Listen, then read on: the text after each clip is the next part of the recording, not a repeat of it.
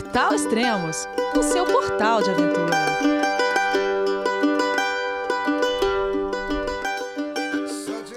Bom dia, boa tarde, boa noite, bem-vindo a Extremos, o seu podcast de aventura. E o podcast de hoje é especial, vai ser sobre literatura. E o livro escolhido é o Tour Mont Blanc e vocês já vão saber por quê. Bom, desde quando eu me tornei escritor, e para isso foi uma longa jornada, somente esse livro, o meu primeiro livro, né, Tour de Mont Blanc, que foi lançado em 2018, eu trabalhei nele durante quatro anos, né? E antes disso, eu já tinha trabalhado num outro livro meu que acabei não é, lançando, isso em 2007. Então, foi tudo uma longa caminhada até chegar no lançamento do livro do Tour de Mont Blanc. E depois, em 2019, eu acabei lançando Kungsleden, Uma Caminhada no Ártico, que foi meu segundo livro, e no momento eu estou escrevendo o meu terceiro livro, agora em 2019, que vai ser lançado em 2020. Então, se você está escutando o podcast em 2020, provavelmente já esteja sido lançado o terceiro livro. Isso talvez um pouco próximo da, da metade do ano, talvez deva acontecer. Mas desde quando eu lancei meu livro, é, muita coisa mudou né, na minha vida. E o carinho das pessoas é, tem sido tremendo é, perante os livros que eu lancei, em especial o Tour do Mont Blanc. Eu praticamente toda semana eu recebo alguma mensagem, algum e-mail, é, algum áudio do WhatsApp, é, agradecendo pelo livro, parabenizando, é, contando alguns trechos que me que marcaram as pessoas. É, muitas pessoas leem o livro depois, é, se inspiram para fazer o Tour do Mont Blanc também. Eu acabo ajudando a, a pessoa a montar o roteiro, a, a tirar as últimas dúvidas que restam, né? Porque o livro, metade do livro é minha história, a outra metade é um guia. Mas mesmo assim, sempre as pessoas têm algumas dúvidas. Eu sempre ajudo, auxilio nisso.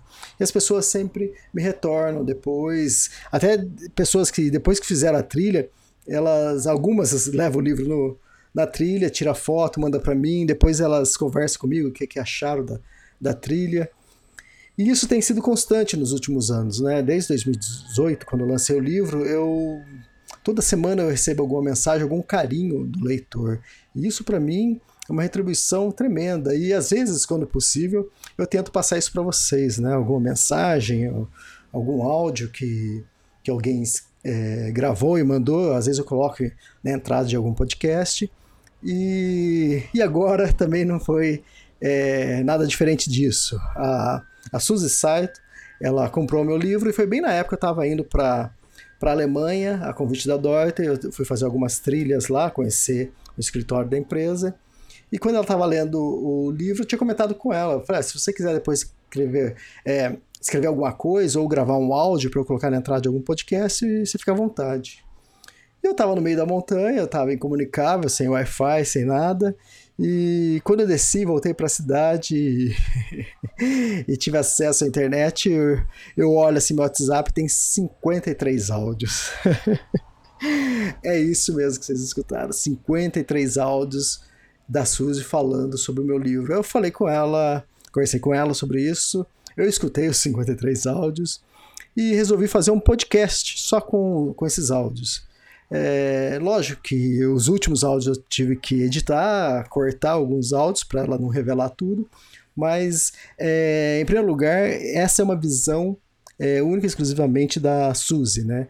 Então é eu, o legal de, do livro, que talvez eu não tenha percebido isso na hora que eu lancei, mas cada vez que chegava uma mensagem de carinho para mim, de alguém falando sobre o livro, eu notei que cada pessoa lê o livro de uma forma. Cada pessoa tem uma, uma visão diferente do livro. Né? O livro chama Tour du Mont Blanc, Em Busca de Emily. Você pode encontrar esse livro no site do extremos.com.br e pode comprar é, via depósito ou transferência bancária, que tem desconto, ou ainda pode comprar é, parcelado pelo Mercado Livre, caso você deseje. Né? E, e, é legal que eu comecei a notar que cada pessoa enxerga o livro diferente, né? É, tem o subtítulo bem instigante, que é Em Busca de Emily.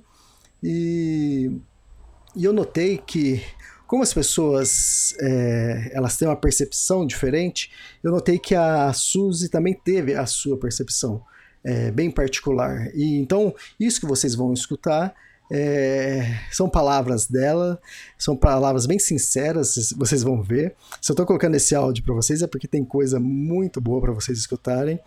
E são percepções dela e emoções dela que afloram durante a leitura dela. E... Então é isso.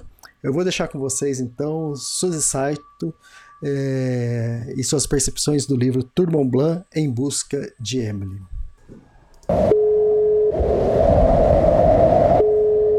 João, é você, meu filho? Alô, pai.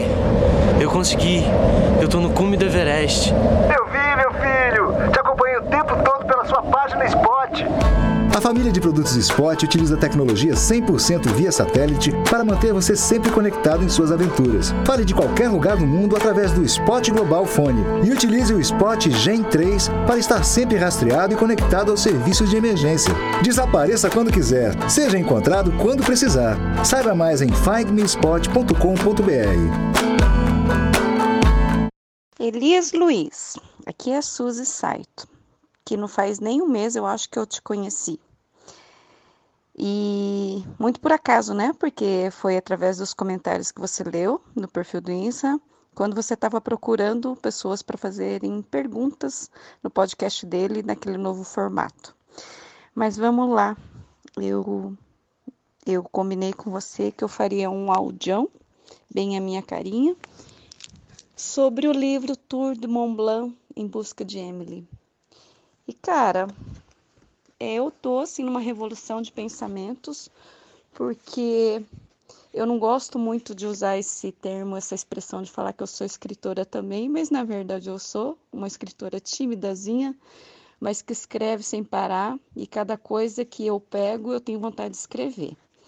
Eu contei para você que eu já li um livro numa sentada numa livraria, um livro do Sérgio Xavier Filho, que era Operação Portuga, porque eu fui desafiada é, a comparar, a entender algo que acontecia naquela história em relação a um momento que eu vivia na fase pré-maratona de Londrina. E eu fui para a livraria de tão puteada que eu tinha ficado, de que eu queria saber o que tinha acontecido, e eu perguntava, perguntava para o meu amigo, e ele nada de falar, e ele me respondeu bem assim, ah, se você quiser vai lá na livraria, compra e lê. E eu, muito pé da vida, fui Sentei na livraria com o livro na mão, tipo aquilo que eu sempre costumo fazer, de ir direto para o final e tentar ler. Mas eu peguei o livro, revirei ele, contracapa, orelha, introdução, e eu realmente gostei da história e fui sentar numa poltroninha para começar a ler. E li numa sentada. O que, que aconteceu com o teu livro? Eu costumo pegar os livros quando eu estou muito desafiada a ler e ver o que acontece e ler numa sentada. Eu estava nos dias bastante cansada, meio sem dormir, peguei o teu livro e, e comecei a ler. Olha que interessante, eu pedi os, os teus livros, o Tour de Mont Blanc e mais o Kungleden, Kungleden, aí eu sempre me atrapalho para falar. Justamente porque eu participei do podcast e durante no podcast vocês falavam isso tirando um sarro em você e perguntando da tua vida e como você sempre costuma brincar com ele, principalmente com todos, com a Júlia Hirata também. E ele perguntou do livro e falei, daí a Emily? E aí eu fui me inteirar da história, que eu não sabia, que você coloca lá em busca de Emily, mas isso é um outro assunto para falar com um pouquinho mais de tempo. E aí eu fiquei instigada para saber da história do Tour de Mont Blanc e também da Emily. E durante ah, o tempo que eu estava ouvindo o podcast, eu já ia falando com você enquanto eu ouvia. E ia falando com você, ó, pode me mandar, já mandei meu endereço para você e você encaminhou as minhas encomendas. E foi muito engraçado porque eu tinha um compromisso justamente na tua cidade, em Campinas, eu passei uma mensagem para você falando: oh, você é de Campinas, eu estou indo para aí agora, é, esse final de semana. E aí a gente combinou de tomar um café junto. Aí junta dois tagarelas, que nem nós dois, imagina, né? Foi café da manhã, almoço, café da tarde, qual é? mais um pouquinho daria uma janta junto. E a gente conversou muito, muito, muito, muito. E enquanto a gente conversava, foi engraçado que a gente foi conferir a, a situação, o status né, da encomenda, e os meus livros estavam chegando em casa.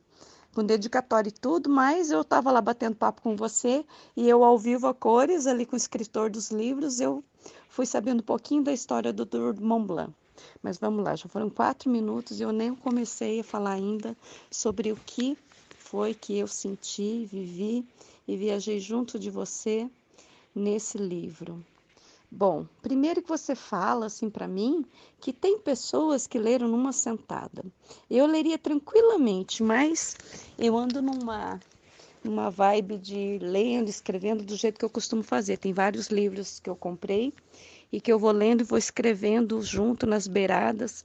E aí eu posso te dizer, mais do que eu ler numa sentada, é, desafiada ou, ou envolvida pela história, é mais ainda hum, mais interativo ainda, mais envolvedor ainda para mim, quando ao invés de eu ler numa sentada, eu vou lendo e conversando com o cara que escreveu, porque o teu livro está todo rabiscado.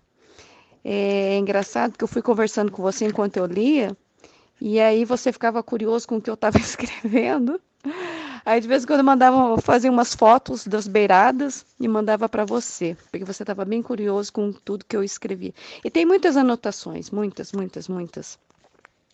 Para começar ali naquela introdução toda, aquela poesia sobre isto é sobre liberdade, eu viajei um bocado nisso, mas ali era a primeira página ainda, eu não comecei a rabiscar ali, porque eu tinha vontade de lendo numa numa tacada só, e eu não queria ficar escrevendo, porque eu sabia que se eu começasse a escrever nas beiradas, pegasse um lápis e começasse a escrever, cara, eu não ia terminar, eu ia demorar um mês para ler. Então eu alternei momentos onde eu escrevia junto, conversando com você, e os momentos que eu queria ler, ler, ler, ler, e fui tocando em frente. Mas a grande parte dos livros, do livro todo, está bem rabiscado.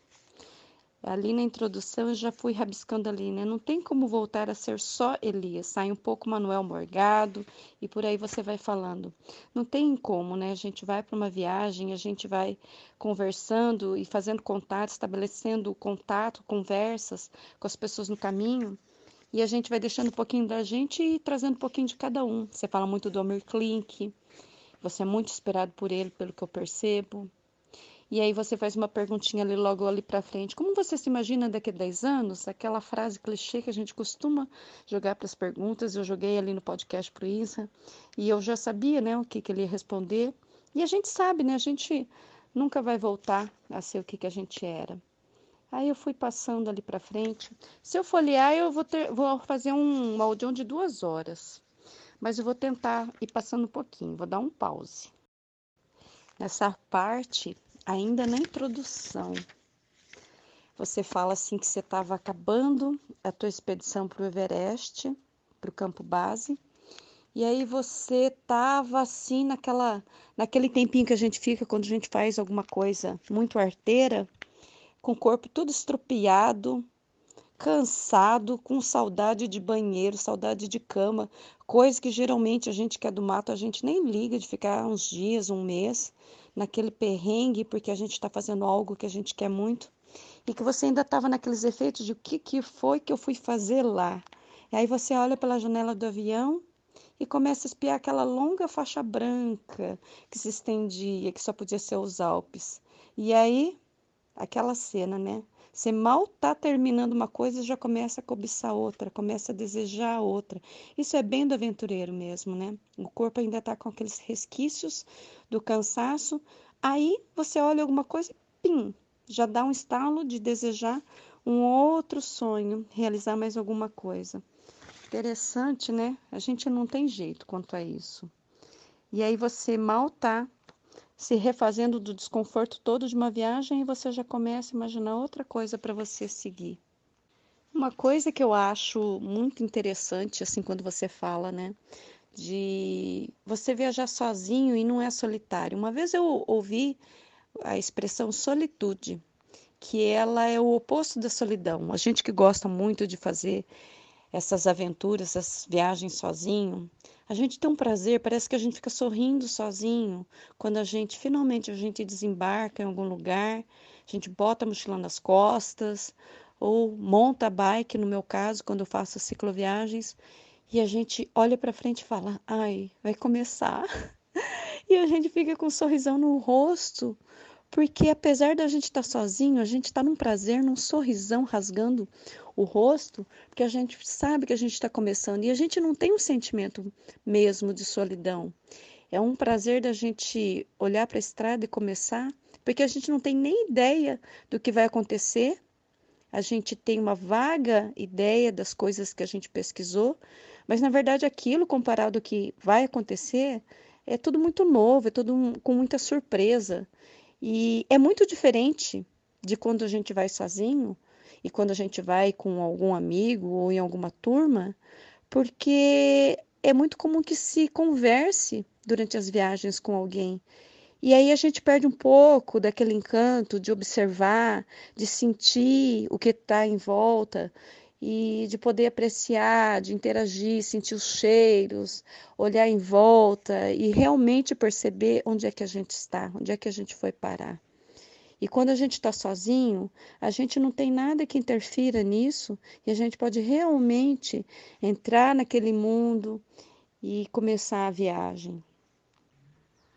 Pois é, aí eu vejo assim que eu estou folheando, parece que eu estou querendo folhear e falando por partes, porque o livro é tão rico que eu, tenho vontade de ir comentando pedacinho por pedacinho. E tem um pedacinho lá bem no início, que você comenta que o Tour de Mont Blanc pode ser feito de várias formas, caminhando, correndo e pedalando. E eu acho bacana porque eu que já fui corredora e já corri, já fui corredora de trilha e montanha, eu vejo que o corredor de montanha deve passar por ali numa alucinação, né? Super endorfinado pelos lugares, pelo desafio da, da altitude, das subidas. E eu vejo que, mesmo de bicicleta, que a gente passa numa velocidade muitas vezes maior do que a corrida, nos trechos de retão ou de descida, a bicicleta ainda permite que a gente pare, a gente ouve, a gente percebe alguma coisa e para. E na corrida, parece que o desafio da gente é o tempo e passar correndo sem fazer as paradas, mesmo quando eu parava em corridas que eu participava e eu me permitia parar, fazer fotografias, a gente tem um pouco mais aquela pira de passar correndo. É muito diferente de passar caminhando, mesmo pedalando, que a gente se permite parar quantas vezes quiser pelo caminho. E eu vejo hoje que eu estou numa fase mais de caminhar e pedalar do que correr, que a gente tem esse tempo maior de passar apreciando mais, percebendo melhor o caminho e parando quantas vezes quiser. E naquelas sentadas para tomar uma água ou fazer a paradinha para um lanche, a gente para para fazer umas reflexões, parece que a gente dá um stop mesmo, um pause e fica ali sentindo o lugar de uma maneira bem mais introspectiva do que quando a gente passa correndo. Sabe, Elias, eu eu li assim o tempo todo, me identificando muito com várias percepções que você tem assim da viagem. Acredito que seja com muitos dos viajantes aquela coisa de, por exemplo, você chegar finalmente no hostel ou, no, ou na pousada que você vai iniciar ali em, como é que é o nome? Le Roche, eu não sei falar, mas eu acho que Le Roche. A gente tem maneira de puxar a pronúncia para o inglês e ali é tudo francês. Aí você conta que você chegou, se jogou na cama, tipo, ah, agora eu vou relaxar. E que nada, dali alguns minutinhos você já levanta e já sai para conhecer, explorar o lugar. Você faz um reconhecimento assim de longe, né? Você avista o Mont Blanc, aquele cenário e fica imaginando, né, o que que tem pela frente. É muito gostosa essa sensação, essa esse teu narrar dessa desse teu chegar, você narra, como você faz uma narração em tempo real, através dos seus relatos, né, das tuas anotações de viagem, que você faz dia após dia, você consegue passar justamente essa impressão como se a gente tivesse viajando so, tivesse viajando junto, porque você não faz aquele relato pós, Tudo que você conta sobre o que você vivenciou, você sentiu pelo caminho, você faz no momento que você está passando realmente no caminho. É muito diferente de quem escreve um livro falando tudo no passado, tudo no passado. Ah, eu senti, aconteceu assim. Você faz como se você tivesse realmente naquele momento e você consegue transportar a gente junto naquele local, naquele tempo, naquela sensação. E isso que torna mais rica a tua narrativa. Uma coisa que você foi mestre, que você conseguiu fazer com maestria, é um misto de mestre com maestro, é você colocar ali na capa Tour Mont Blanc, Tour do Mont Blanc, em busca de Emily. Aí a gente ouve falar daqui, falar dali, que vai ter essa tal dessa Emily, e a gente começa do início desde o início caçando onde que vai aparecer a Emily. E a gente ouve falar que ela sempre aparece nos momentos exatos e a gente já começa a devorar o livro assim a, a todo momento tentando ver se é ali que ela vai aparecer, é ali que ela vai surgir. E aí qualquer cena que você descreva, alguma mulher, alguma pessoa que você encontra no caminho, a gente já começa a pensar, será que é a Emily? O mais gostoso para a gente que é viajante também em qualquer dos formatos, de mochilão, de bicicleta, em trekking, em qualquer região, qualquer parque nacional, qualquer pequena viagem. Cada relato que você faz, cada narrativa, faz com que a gente se transporte novamente a alguma viagem que a gente já, já passou, já vivenciou. E você relata trechos ali de percurso, de abismos, de, de perrengues ali, de você olhar para o lado e perceber que qualquer bobeadinha você vai cair. E eu também viajo na tua viagem. É uma frase clichê, mas ela acontece o tempo todo no livro. De pedaços que você passava com com trechinhos de 40 centímetros para você passar ali. E eu me lembro de trechos que eu passei na minha primeira cicloviagem é, no Vale Europeu, uns trechos ali pós-Doutor Pedrinho, para chegar em Altos Cedros, que era um trecho assim de chuva, chuva, chuva o tempo todo, início com chuva de granizo e a cachoeira escorrendo por um lado, passando por baixo da estrada, e do outro lado aquela, ela caindo em cachoeira, uma decidona assim que se eu bobeasse não ia ter fim a queda não. Aí você continua relatando que logo no início você quis né, ir acompanhando meio de perto algumas pessoas que não é que você estabeleça, oh, deixa eu ir junto, oh, vamos junto. É uma, você coloca como uma irmandade implícita, que é algo assim que é muito comum nos caminhos, no caminho de Compostela mesmo, de Santiago de Compostela, é, alguns trechos a gente vai o tempo todo sozinho, algumas vezes a gente mantém um contato visual com algumas pessoas, mas a gente quer continuar sozinho. Então é como se a gente caminhasse ali meio de perto, meio próximo, mas mantendo uma distância respeitosa, de que as pessoas querem fazer esse caminho sozinho, mas a gente se sente um pouquinho mais seguro de ter pessoas por perto. É muito interessante isso quando você comenta. Eu percebo assim que quando você diz que a tua é o teu primeiro livro, logicamente não deve ter sido a tua primeira viagem, mas ah, essa coisa de estar tá sozinho e estar tá observando umas pessoas perto, que você está caminhando sozinho, mas não se sente só. E aquilo que seria um desafio de você estabelecer, você ter um sonho, fazer o planejamento, estabelecer que você vai e aquele, aquele frio na barriga, né, de começar a caminhada e não saber o que, que vai encontrar pela frente, eu não tenho a menor ideia de como que vai ser o caminho, se vai ser muito difícil, que tipos de dificuldades que você vai encarar. E aí você vai acompanhando um pouco de longe, um pouco de perto, as pessoas indo também num ritmo parecido, e tudo aquilo que parecia tão difícil vai se desfazendo, parece que é um castelinho de dificuldade que vai desmoronando e você vai avançando, avançando e vai e vai passando por esses obstáculos todos. E aquilo que era difícil vai se tornando fácil. Eu vejo como é bacana, é, mesmo tendo todo o planejamento, ter sido feita pesquisa, a gente nunca nunca vai conseguir saber o que realmente aguarda a gente no caminho.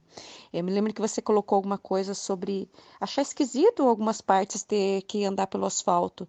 E aí eu, de novo, é, fui remetida a, ao caminho de Compostela quando eu fiz, que depois de decidir encurtar o caminho e fazer outras coisas durante a minha viagem ali pela Europa, eu acabei decidindo fazer a partir de Valença. Era um caminho mais curto, de 120 e poucos quilômetros.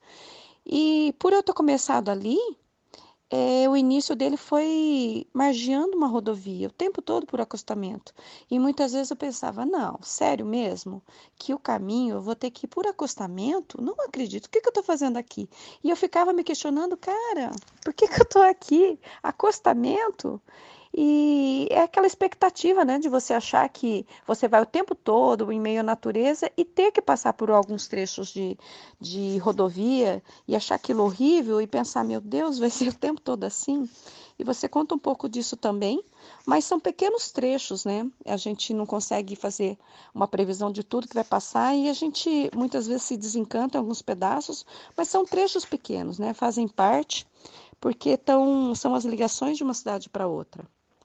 É exatamente nesse momento que você faz uma narrativa, uma você conta de uma maneira bem engraçada o teu encontro com o esquilo, porque não dá para saber quem assustou mais, se você assustou ele ou ele te assustou, que ele reage como se tivesse visto uma assombração, né? Que ele sai do meio do nada e aí olha para você e, e, dá aquela assustada e você se assusta também, e aquilo lá te faz assim, é como se fosse hum, como se fosse um sininho que tivesse tocado ali no meio do caminho, para você falar: opa, vamos prestar atenção, o que, que você está olhando? Você está concentrado nas suas impressões? Você está é, mergulhado no seu interior, que é o comum de acontecer? Mas e daí? Você não vai olhar em volta, não? Ô, oh, cara, estou aqui, olha para mim. E aí o esquilo te chama atenção e você percebe que você você precisa se desligar do seu mundinho, de todas as coisas que você carregou consigo, é, que você trouxe na tua bagagem ali na tua cabeça, de todas as coisas que você trouxe do antes da viagem e que você tem que jogar tudo aquilo fora. Joga fora, vamos entrar aqui no Mont Blanc, vamos entrar no tour, esquece tudo. Agora você está no tour do Mont Blanc. Desliga tudo e vem para cá.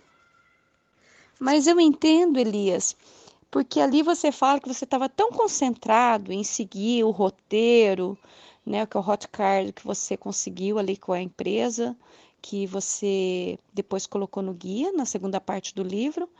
E quando a gente pega um roteiro já estabelecido, como é o Vale Europeu também, ou como qualquer um que você pegue e já te, esteja todo mapeado, a gente, assim, marinheiro de primeira viagem, a gente fica tão concentrado de não perder a trilha, não se perder, que a gente fica ali olhando, olhando, olhando a planilha, e isso faz com que a gente se esqueça um pouco de olhar a volta. E nesse trecho você comenta que você realmente estava tão absorvido ali de ficar olhando as setas e por onde é que ia, que você estava desligado do que estava em, em, volta. E aí foi a, a senha que você precisava para perceber que não é só olhar o que você tem que fazer, mas olhar em volta. Isso me faz lembrar que ah, antigamente, né, as viagens que meu pai fazia quando eu era criança, não existia nada de GPS e ele ele se prendia muito assim observações que ele fazia no caminho, em viagem, ou era uma curva, uma subida, um posto de gasolina, alguma coisa com que fazia com que ele marcasse o caminho, onde era a curva onde ele tinha de seguir. E hoje, com essas facilidades todas que a gente tem de GPS ou de planilha já mapeada, em vez da gente observar o caminho ou de se atentar para aquilo que alguém contou para a gente por onde devia passar, a gente se prende muito a um caminho já desenhado e a gente acaba repetindo o caminho já percorrido, quando a gente pode estar tá desenhando o nosso próprio caminho. É, são tão tantos detalhes, pequenos detalhes que vão acontecendo. E agora que eu já li o livro, eu volto, é como se eu estivesse fazendo uma segunda leitura quando eu estou fazendo esses comentários por áudio e fico vendo, né, o que eu tive de impressão, o que eu senti, o que eu pensei na hora que eu passei num trecho, e agora depois do livro todinho lido, eu fico voltando e repensando. E aquelas partes que você fala que você foi sem a bota, você acabou deixando a bota né, no local onde você deixou tua mochila, tua mochila grande, separou as coisas para fazer a caminhada e você estava sem a sua bota. E aí você percebe que, que você gostaria de estar com uma bota que te te evitasse de proteger-se de bolhas e você termina o primeiro dia cheio de bolhas nos pés, vai dar uma passeadinha, um rolê, aí acha uma bota que você sempre sonhou de comprar e vai e compra. E isso vai ser determinante no que acontece no teu caminho, mas não vou dar spoiler. É muito engraçado como um pequeno detalhe, algo que acontece ali no comecinho, faz com que você mude alguma coisa que estava planejado, faz de outro jeito e acaba mudando totalmente o que vai acontecer.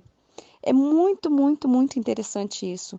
Eu já fui com a minha bota no meu caminho de Compostela, uma bota de mais de 15 anos, 18 anos que eu usava, uma bota super amaciada, e fui assim com total segurança de ir com ela, e eu já fui contrária. Minha bota querida, parceira de tantas trilhas, ela me fez bolhas e eu decidi parar de usar e usar uma sandalinha, nada própria, nada apropriada para o caminho, e isso fez com que mudasse totalmente também o meu caminho e que acabou fazendo ser muito parecido com o que aconteceu com você nesse tour de Mont Blanc. As bolhas. O mais gostoso é ver assim que você realmente se entrega para o lugar e na hora de escrever você entrega de igual maneira, porque você fala sem vergonha nenhuma que você chora pela tua liberdade, que você chora pela trilha, pelo lugar que você está passando. E você chora, inclusive, porque você achava que era impossível estar nesse lugar. É algo assim são lugares que a gente passa em viagem que talvez um dia lá atrás a gente ouviu falar, ou depois, na vida adulta, a gente é, ouve falar também e nossa, nem imagina que um dia vai estar lá e de repente você fala, cara, eu estou aqui. E a gente chora de ver que a gente realmente chegou nesse lugar. E é muito lindo você falar isso como montanhista, como escritor, como cara que, que conversa com tanta gente, que faz tantas aventuras. E, e é muito engraçado porque o Elias que eu conheci é o Elias do podcast, né? Aquele brincalhão que tira sarro e dá aquelas gargalhadas gostosas.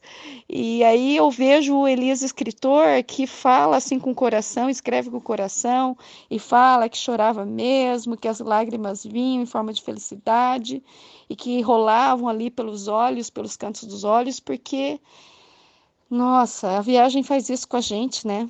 E ao mesmo tempo que você conta aquele momento, você é remetido aos teus tempos, é, de outras, outros momentos vividos.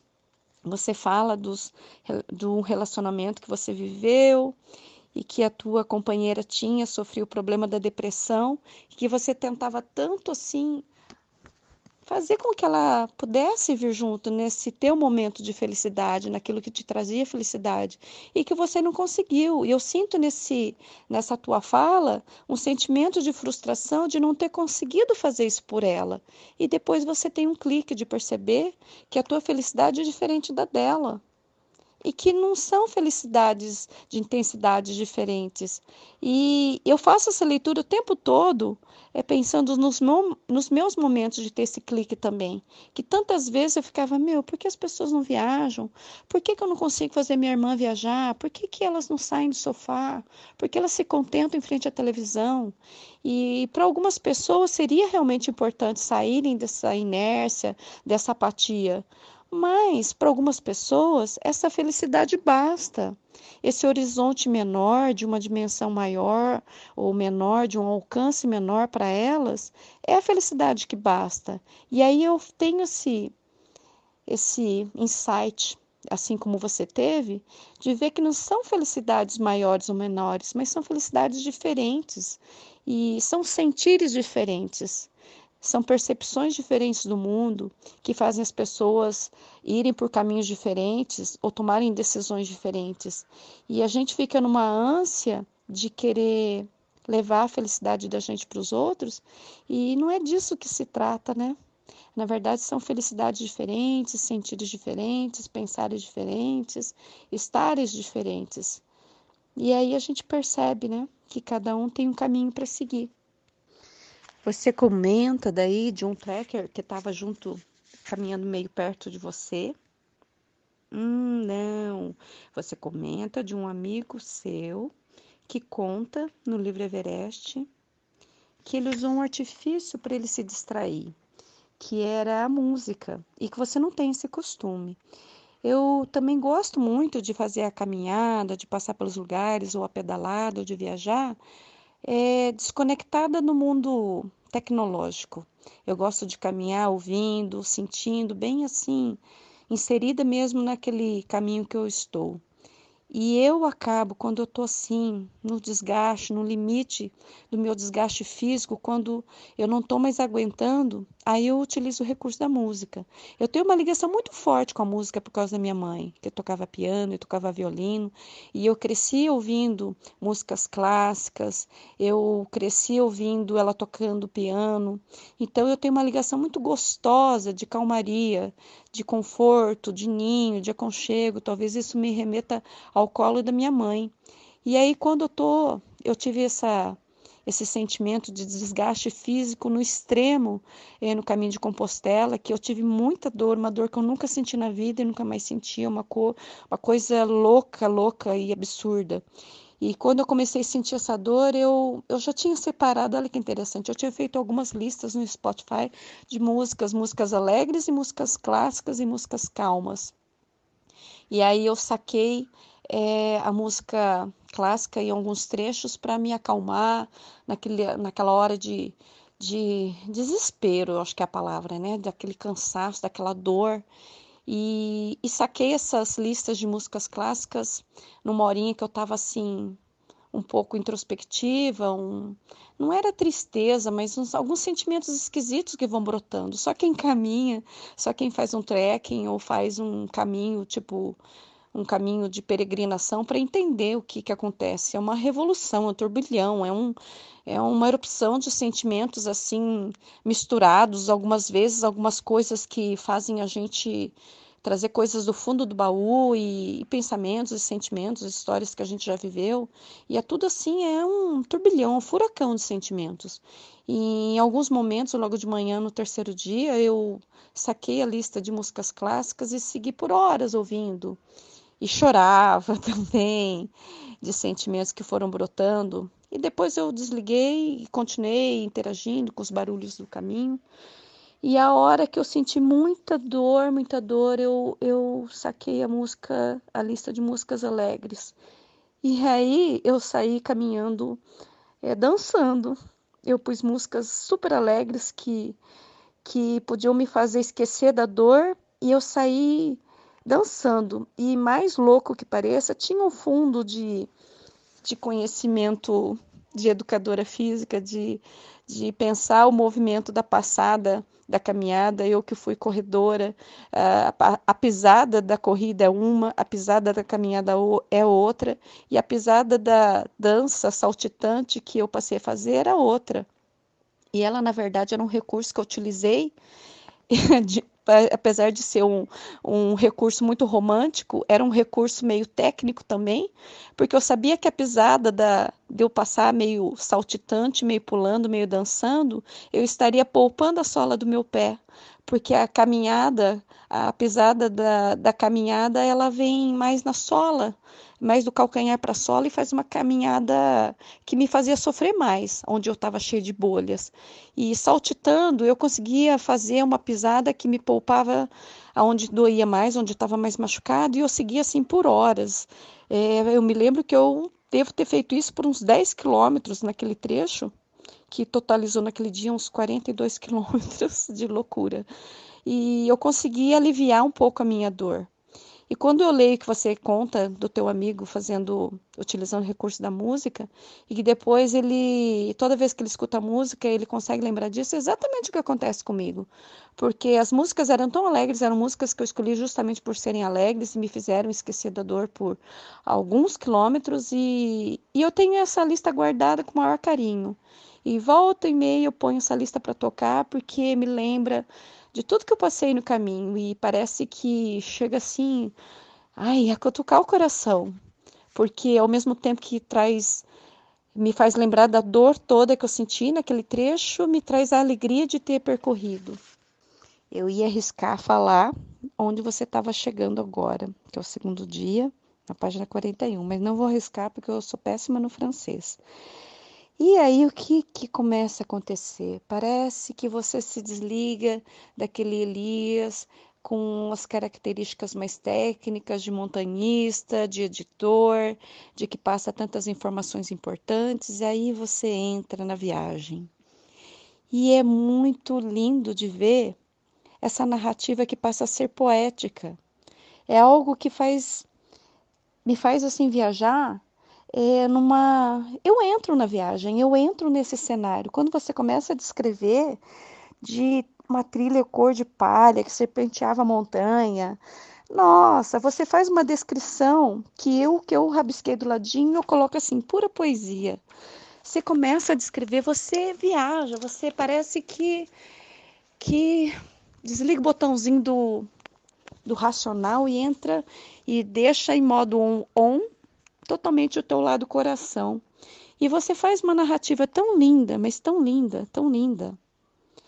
Aí você, além de você estar tá mergulhando de cabeça e coração nesse trecho da viagem, que você faz toda a descrição da trilha, você descreve as Olha aqui, o começo da trilha era forrado de grandes rochas, como se fosse um calçamento antigo. A trilha cor de palha serpenteava montanha acima, rasgando o meio a pradaria alpina. Meu, se você fosse falar de uma maneira técnica, você ia falar, ah, era difícil, já tinha rochas e tal. Mas não, você vai por esse caminho de descrever de uma maneira muito poética, muito linda, e a gente mergulha junto nisso tudo. Aí, no meio dessa narrativa toda, você começa a falar de um êxtase. Eu só consigo escrever ali do lado, quando você começa a falar sobre a felicidade, sobre esse estado de espírito. É aquele momento assim, é aquela fotografia que a gente não consegue fotografar.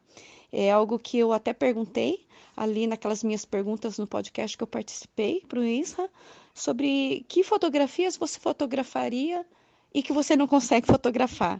E eu vejo que é exatamente isso. E quando você descreve, eu coloco assim que é que é um êxtase, que é a aurora boreal dançando em borbulhinhos coloridos dentro do peito. É algo assim que não tem como dizer. Você você se desliga, você parece que sai do corpo e você consegue realmente olhar de cima aquilo que você está caminhando e você está passando e você consegue sentir, você consegue realmente se transportar àquele lugar. É lindo isso. Ah, eu tenho que rir. Eu, eu realmente estou fazendo um negócio assim passo a passo. Você vai ficar perdido na hora de editar os áudios. Mas essa é minha cara, né? Não, não tem jeito. Eu poderia fazer um apanhado geral e te passar. Eu poderia até fazer. Eu acho que você vai me pedir para fazer isso, porque eu estou folheando e, e lendo e rindo tudo de novo que eu já ri e comentando. E você faz de uma maneira muito astuta, né? Você soube desenhar todo o cenário para apresentar a Emily. Porque antes disso, eu escrevi do ladinho assim, foto não fotografável. Você fala de nuances sobre o vale, e que você vai pintando o cenário, como se fosse uma tela mesmo. E que você estava ali, perdido no meio dos teus pensamentos, da tua solidão, da bagunça dos teus pensamentos, contemplando a paisagem. E eu anoto ali do ladinho a névoa, o cinza, e você ali. Aí, de repente, o sol, as cores. Quem aparece? Ela. Pode comparar? Todo aquele parágrafo que começa com ama a vista daqui do alto. Hum, esse vale é maravilhoso. Aí você começa a descrever a voz meiga e tudo que você fala da Emily. Aí eu coloco assim do ladinho, quase uma Sabrina. E, e é um elogio, porque apesar de Sabrina remeter a, a aquelas, aqueles livros, não eram livros, eram revistinhas né, de romance, ah, era romance mesmo. Qual o problema de ser um romance? Ai, não há problema nenhum. É muito lindo, é muito lindo essa descrição toda detalhada, toda detalhada. Você não perdeu um detalhe, um detalhe da Emily. Quando você apresenta a Emily, de todo um parágrafo que ocupa quase uma página inteira, na 47, eu, eu sublinhei uma frase que eu acho que resume o sentimento e a sensação de ver a Emily. Tudo parecia em câmera lenta. Eu não vou falar exatamente o que eu fechei de pensamentos sobre a Emily, mas que ela é muito sagaz, ela ela é tudo aquilo que você gostaria de falar para si mesmo, né? Emily. Só o nome dela já diz muita coisa, né? Só a sonoridade, o significado de Emily, quanta coisa que diz a Emily. E aí, além dela falar de um cenário que você mesmo já tinha percebido tudo aquilo que ela fala, como é maravilhoso, tudo aquilo que você está observando em volta, aí ela vai falar justamente de quê? Fotografar. Ué, você é fotógrafo, Elias? O que você está procurando fotografar? Ela pergunta. E aí você todo atrapalhado, não sei se querendo impressionar, querendo conceituar, querendo fazer uma resposta inteligente, se gagueja todo, se balbucia todo e não sabe nem dizer o que, que você realmente queria e fica totalmente perdido se você está tentando fotografar e captar, porque na verdade você quer captar coisas que não se capta, os sentimentos que você estava sentindo ali pelo vale. E aí você fica com a cabeça toda bagunçada e não sabe nem o que responder. E aí a Emily te pergunta: Ué, mas essa foto é para você mesmo ou é para você ficar postando em mídia social e mostrar para todo mundo? Que pergunta difícil de responder, né, Elias? Você, Elias Luiz, fotógrafo desde nascença, o que, que você tem fotografado na tua vida? O que, que você tem observado nas tuas caminhadas? O que, que você observa e o que, que o teu coração manda você fotografar quando você está caminhando, quando você está viajando, quando você está passando no seu caminho? É uma fotografia para você? É uma fotografia para os outros? É uma fotografia para ser vista? O que, é a fotografia hoje para você? Aí eu te vejo numa cilada, porque além de fotógrafo, você é escritor eu, digamos que sou assim um protótipo de escritora e de fotógrafa, um, talvez mais protótipo de fotógrafa e talvez uma escritora tímida. O meu pai foi fotógrafo também. Eu, eu meu primeiro salário, eu já fui comprar uma Kodak Tirateima, para você ter uma ideia da ligação que eu tenho com fotografia, apesar de não ter toda essa destreza. Mas eu tenho uma paixão por captar imagens também e tenho outra que é o escrever.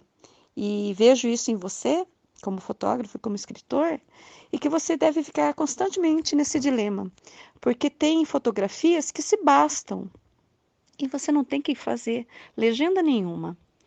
E tem sentimentos que você consegue transpor na escrita e que você fica buscando alguma imagem para representar tudo aquilo que você sentiu, que você escreveu. E, vice-versa. Porque tem horas que você consegue captar uma imagem e você fica ali angustiado porque parece que ela não consegue transmitir tudo aquilo que você sentiu naquele momento. Aí você parte para escrever e não acha errado não, porque apesar de ter imagens que são captadas e se bastam, tem imagens que dizem tanto que você necessita escrever um pouco além e tentar passar um pouco daquilo tudo que você sentiu naquela imagem. E talvez seja isso que a Emily esteja te questionando.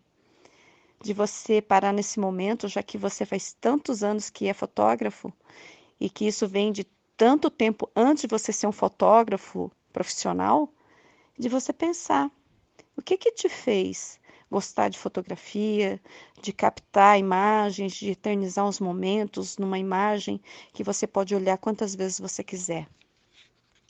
E aí você complementa esse pensamento falando que todo fotógrafo é um pouco egocêntrico, que é um pouco artista e por ser artista deseja mostrar para os outros aquilo que ele captou. E aí é uma balança, é como se fosse a crista de uma montanha.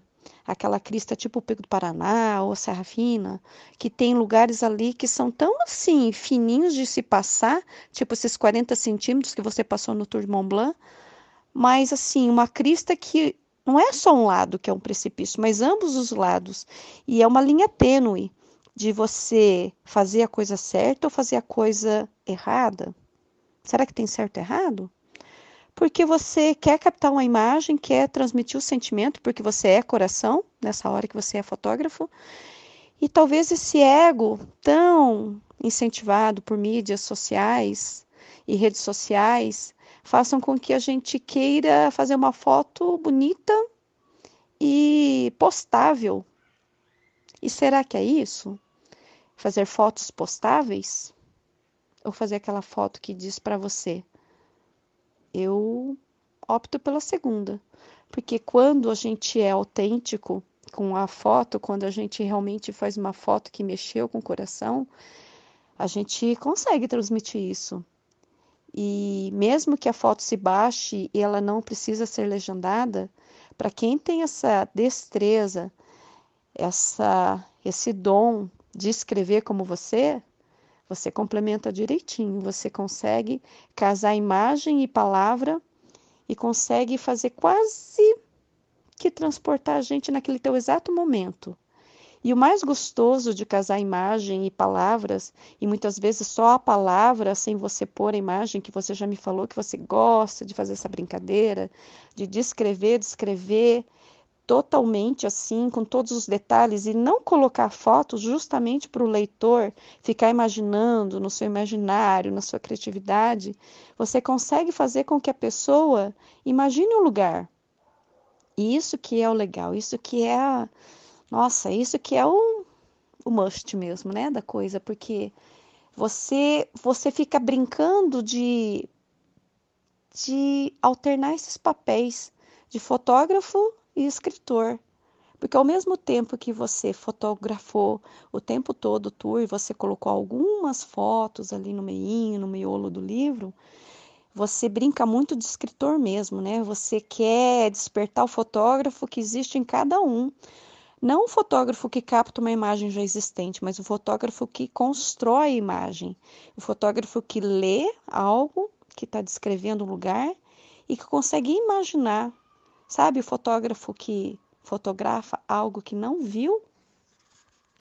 E aí, eu não sei se eu gosto mais do Elias fotógrafo ou do Elias escritor, porque eu sou muito apaixonada por foto, que é algo que eu trago desde criança por causa do meu pai.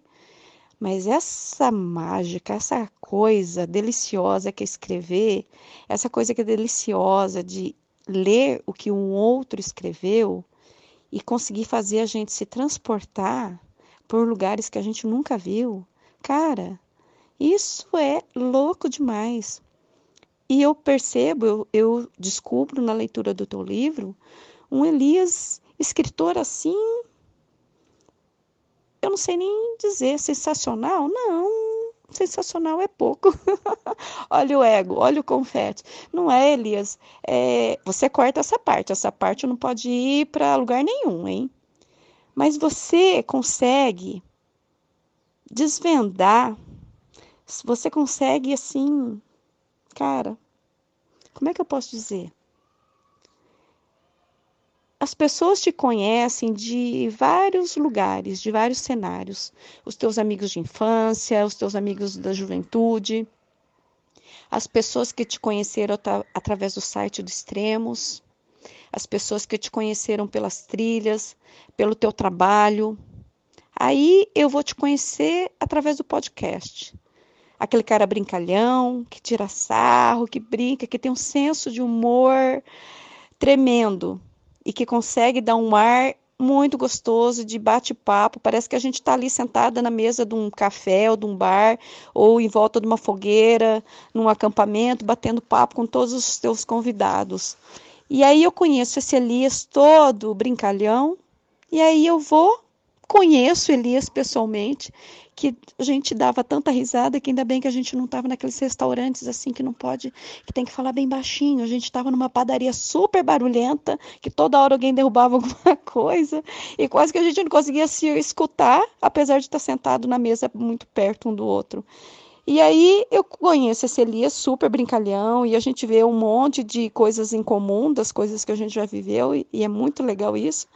E aí eu vou mergulhar no teu livro. E o que, que eu descubro? O Elias poeta, o Elias numa sensibilidade que, meu Deus. E um Elias que escreve de uma maneira tão rica, tão rica, tão sensível, com tantos detalhes, e eu que sou apaixonada por escrever, eu fico, meu Deus. Aí eu viro mais um pouquinho, meu Deus. Ai, meu Deus. Quanta riqueza de detalhes você consegue realmente transportar o leitor para esse cenário que você passou. Você faz isso muito bem, sabia? Isso é um dom, é uma coisa muito linda que você tem que continuar fazendo. Não, você não tem que continuar fazendo. Ninguém faz por obrigação, porque alguém fala que tem que fazer. Assim como eu não estou lendo os teus livros porque eu tenho que ler. Você cativa. Você cativa a gente ler e você está tão cativado pelo escrever que eu fico pensando que você deve viver o mesmo dilema diariamente, né? Porque o tempo que eu era corredora, corredora apaixonada, corredora viciada em correr, que ninguém conseguia desatrelar a corrida da Suzy, a Suzy da corrida. E depois, quando eu comecei a pedalar, mountain bike, alucinada também pelas trilhas e pelos grupos e pelas atividades que tinham ao redor disso, ninguém conseguia desatrelar Suzy, bike, bike, Suzy, Suzy, corrida, corrida, Suzy. E aí eu falava assim, e as pessoas entortavam o nariz e duvidavam. Não, vocês pensam que a minha maior paixão é corrida e bicicleta? A minha maior paixão é escrever. E eu fico vendo que você é um viajante de coração, você tem essa sede e essa paixão por ir por trilhas e principalmente por trilhas desconhecidas que você não tem a menor ideia do que, que vai acontecer, ao invés de ir por trilhas mais clichês. Mas eu vejo em você que a tua paixão maior é escrever, porque você consegue brincar com o leitor, você consegue fazer com que as pessoas se transportem ao lugar, você consegue fazer com que esses viajantes que não têm coragem de sair de casa viajem na tua viagem. Outra vez a frase clichê, mas você consegue fazer com que pessoas que talvez nunca vão sair do sofá consigam se transportar para o Mont Blanc e você consegue fazer com que as pessoas que já têm aquela coceirinha, aquela pulguinha atrás da orelha, despertem a vontade num grau que elas comecem a se sentir capazes de ir e fazer, assim como tem pessoas que foram. E eu vejo você assim com aquele sorrisão, assim, com aquela cara de felicidade, de ver que, o que, que a palavra é capaz de fazer. E eu imagino que você caia na mesma na mesma no mesmo sentimento, no mesmo espírito de um êxtase de você perceber que uma coisa é a gente ter aquele prazer de você ir e fazer a tua trilha, a tua viagem, a tua aventura, assim como eu faço as minhas. Mas aí a gente percebe que isso tem uma dimensão, é como se coubesse dentro da palma da mão da gente, porque é algo que a gente fez. E quando a gente joga para o mundo através das palavras, através de um livro, através de um relato que as pessoas leem, nossa, isso ganha um mundo. Isso não tem mais volta. Porque vai com o vento e ganha-se uma dimensão que a gente não consegue mais pegar de volta e falar: opa, isso é meu. Você não consegue mais, você jogou para o mundo. E as pessoas abraçam isso e se apropriam disso. E isso é muito mais mágico, isso é muito mais lindo, porque as pessoas vão conseguir entender talvez um pouco e vão conseguir se tornar capazes, vão conseguir se sentir capazes, eu acho que é a palavra. E eu acho que é a forma mais linda da gente ser aventureiro quando a gente joga para as pessoas, porque a gente consegue compartilhar isso. Eu acho que a forma mais bonita de a gente realizar um sonho é a gente passar isso, jogar mesmo para o vento. Quando você compartilha para os outros através dessa mágica que as palavras permitem fazer, a gente deixa de ser egoísta, de ter ele só para gente e a gente joga para os outros. Eu acho que isso que é a parte mais linda de escrever um livro. Pronto, me emocionei, já tô com o olho cheio d'água. É um parênteses, viu, Elias? Tá vendo, cara? Você me faz chorar. Já li o livro, tô olhando e folheando a segunda vez e já tô aqui com essa voz embargada aqui que não pode nem ir para um audião para os outros ou pode ir só para ver a emoção que você causa da gente ler. E essa emoção é, é muito além da emoção de leitora, é emoção de escritora, né? Porque Tá tudo mexido aqui dentro. Eu já abri o meu arquivo do meu livro. Aí eu me apaixono por mim mesma. Ai, eu me apaixono pelo que eu escrevi porque a escrita é muito linda, né? O que, que é isso que a escrita faz com a gente, né? E aí eu fico vendo que, que a palavra é essa, a frase é essa, é egoísmo da gente, a gente não repartir com os outros. É o que eu ouvi do Rubem em Portugal, Rubens Portugal, que eu já te falei, que há 20 anos atrás ele falou isso para mim. Ele falou: é muita responsabilidade tua você não dividir isso para os outros. E eu acho que era a paulada final que eu precisava levar. Ler o teu livro e estar tá falando com você agora por áudio. Porque eu vejo que eu acho que a maior tradução de mim é é falar que eu sou escritora e eu eu tenho maior dificuldade de falar isso. É como se eu me achasse muito grande coisa falar que eu sou escritora, mesmo que as pessoas costumem falar isso muitas vezes para mim, repetidas vezes, me cobrando de eu escrever. E aí, cadê o teu livro que ainda não saiu? E por que que você não escreveu ainda? porque a gente tem um dom de passar emoção pelas palavras. E não é só esses cenários lindos que você descreve. É mexer com o coração da gente, sabe? Porque quando você tem a capacidade de mexer com o coração das pessoas, você cutuca, você mexe com coisa que está anestesiada e faz com que as pessoas se sintam vivas e perceberem que a vida não acabou ainda e que tem coisa para ser feita. E não precisa ser ir no Mont Blanc, mas ir ali dar uma volta no quarteirão, ir até ali no lago, olhar para o sol, sentar na grama, passar pela porta, sabe?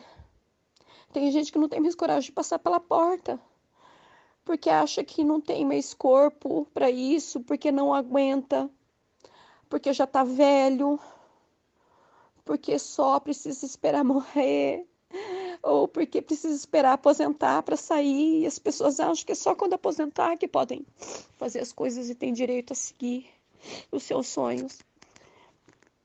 E esquecem que um final de semana faz muita diferença. Que ao invés de ficar em casa fazendo faxina, ou de ficar vendo televisão, ou de fazer conta, em vez de pegar um ônibus, uma carona, o seu carro, e passar um final de semana em algum lugar bonito que te conecte a você mesmo, de preferência no meio da natureza, longe das pessoas que falam, falam, falam, falam. Ter esse momento de se conectar consigo mesmo e perceber que está vivo ainda, sabe? Olha aí o que, que você faz comigo. Você tá vendo só? Hum, esse áudio eu vou marcar, porque esse aqui Tá proibido de passar para frente, viu? Esse é só para você. Um áudio de quase quatro minutos. Eu vou até marcar esse áudio aqui. Pronto. Posso seguir. Na página 49, aí você continua falando da Emily. Engraçado, né? Você fala, apresenta, descreve, aí ela faz umas perguntas ou faz algumas observações que você mesmo faria, né, Elias Luiz? E depois ela te instiga a pensar algumas coisas tuas que estavam meio anestesiadas no stand-by e no piloto automático e fez perguntas pontuais, né? Decidiu para onde você vai, Elias? E aí você pensa várias coisas. Ela se apresenta, você fala o seu nome e você vai seguindo por onde você tem que ir. De repente parece que ela evapora. Que engraçado, né? Essa Emily aparece e evapora e você daí depois você continua narrando como se, pum, cadê a Emily? Você não fica perguntando a Emily, você continua narrando e faz as suas inserções históricas. E falar de inserções históricas, que coisa rica que é isso, né, que você faz. Você começa a comentar de lugares que você passa e naquela tua pesquisa pós-viagem, você realmente se dedica para o livro. Você consegue me apresentar um formato de livro que você não perde aquela emoção toda de ter feito os relatos diários do teu diário de viagem, que você vai escrevendo os detalhes dia por dia durante a trilha. E aí você faz o pós que eu nunca tinha visto dessa forma. Eu tenho uma forma de escrever que eu escrevi o relato do dia e eu acabo não inserindo informação, apesar que eu inseri sim.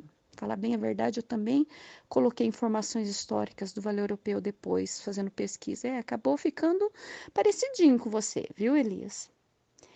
E aí eu vejo que você faz pesquisa de lugares que você passou e enriquece mais ainda o livro, colocando, apresentando personagens que fizeram parte dessa desse caminho, dessa região, apresenta pessoas que tiveram colaborações em construções e que são personagens que as pessoas locais ali sempre vão estar contando.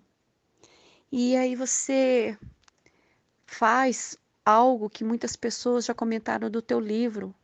Ao mesmo tempo que você narra e você transporta a gente para o caminho que você percorreu, é, você consegue fazer com que a gente faça uma viagem no tempo também, imaginando as cenas passadas naqueles lugares todos, nessas regiões, imaginando como é que foi a construção de alguns lugares.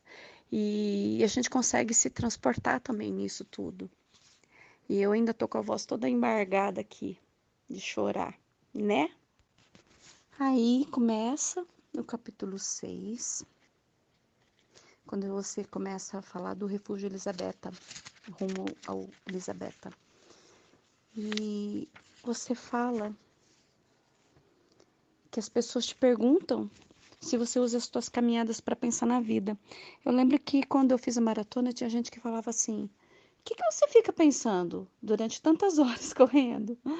É muito engraçado, porque quando a gente fica correndo por horas, quatro horas, três horas, cinco horas, sete horas, eu fiquei por quatro horas e meia correndo. E às vezes a gente fala um oi, brinca com quem está do lado, às vezes fica absorvido na gente mesmo, às vezes a gente fica cantarolando, às vezes a gente fica fazendo mantra. falando alguma frase assim que fortaleça a gente para não desistir de correr. E uma grande parte do tempo a gente fica conversando com Deus, eu no meu caso. E a gente realmente fica conversando. E é como se fosse uma conversa daquelas que você foge, foge, e como você não tem mais nada que você possa fazer porque você está correndo, aí você fala: "Tá bom, cara, vamos bater um papo?" E aí a gente começa a fazer um, ai, um, uma conversa interior. E quando você fala, se as pessoas te perguntam se você pega esse tempo das caminhadas para você pensar na vida, por mais que você se ocupe com coisas técnicas, né, de ver o hot card, você consultar mapa, olhar seta e tal, é, sobra tempo para pensar e refletir. E aquilo lá pela página 60, eu vinha assim tão comportadinho, sem fazer muita anotação em volta. Na 60, eu enchi de coisa. E eu vou fazer diferente, eu vou ler o que eu escrevi nessa parte. Passa o filme da vida. É quase um morrer e ter a chance de retornar com a decisão de viver melhor e plenamente. Não dizem que na portinha da Dona Morte o filme passa diante da gente? Então, Digamos que este caminhar vagaroso é o pause necessário, o sair do corpo para se observar. Não exatamente para achar as respostas certas, mas saber se fazemos as perguntas certas. Talvez não seja um pause, mas um flutuar, um slow motion das cenas passadas para você olhar com atenção e perceber os detalhes. Isso aí eu ainda terminei falando, é louco isso. Olhar o caminho que percorri é metafórico, é profundo. É justamente esse flutuar. Você sai do corpo, e não é naquele momento. Você sai do corpo e consegue olhar lá de cima, lá atrás, você aqui na frente, mas não olha lá para frente. Você consegue olhar as coisas que te fizeram fazer estar exatamente naquele lugar que você está, naquele ponto. E é muito interessante isso. Olha só quem vai aparecer justamente naquela horinha, é aquela aquela imagem clássica, né, e simbólica da gente estar numa fronteira e botar o pé de um lado, o pé do outro. Eu tive esse momento na ponte entre Valência e Tui, é, na fronteira de Portugal com a Espanha, no caminho de Compostela. Eu estava andando toda faceira, toda alegre, que eu tinha começado o caminho de Compostela, partindo de Portugal, à noite, para poder chegar no hostel que eu ia ficar, no albergue que eu ia ficar na Espanha.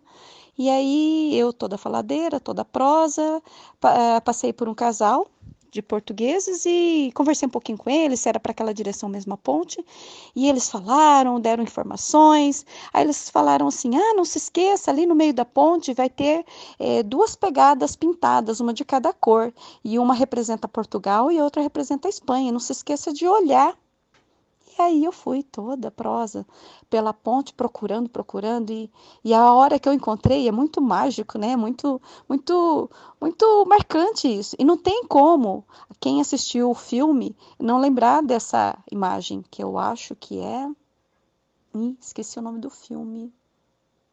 Mas quem já assistiu vai lembrar que a menina tá doentinha e ela faz alguns pedidos, alguns ela conta para o namorado dela os desejos que ela gostaria de realizar antes de morrer.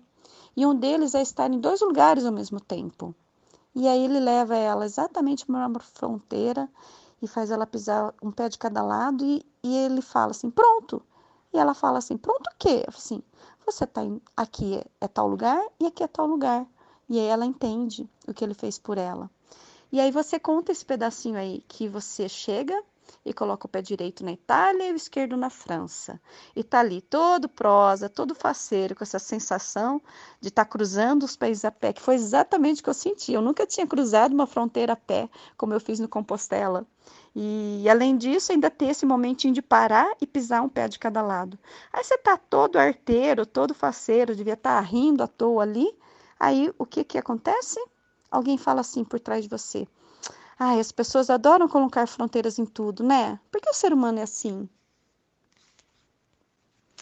Engraçada essa Emily, né? Como ela adivinha os teus pensamentos, né? A hora que você está contemplando um cenário, ela vem e fala uma frase observando o cenário. Aí você tá ali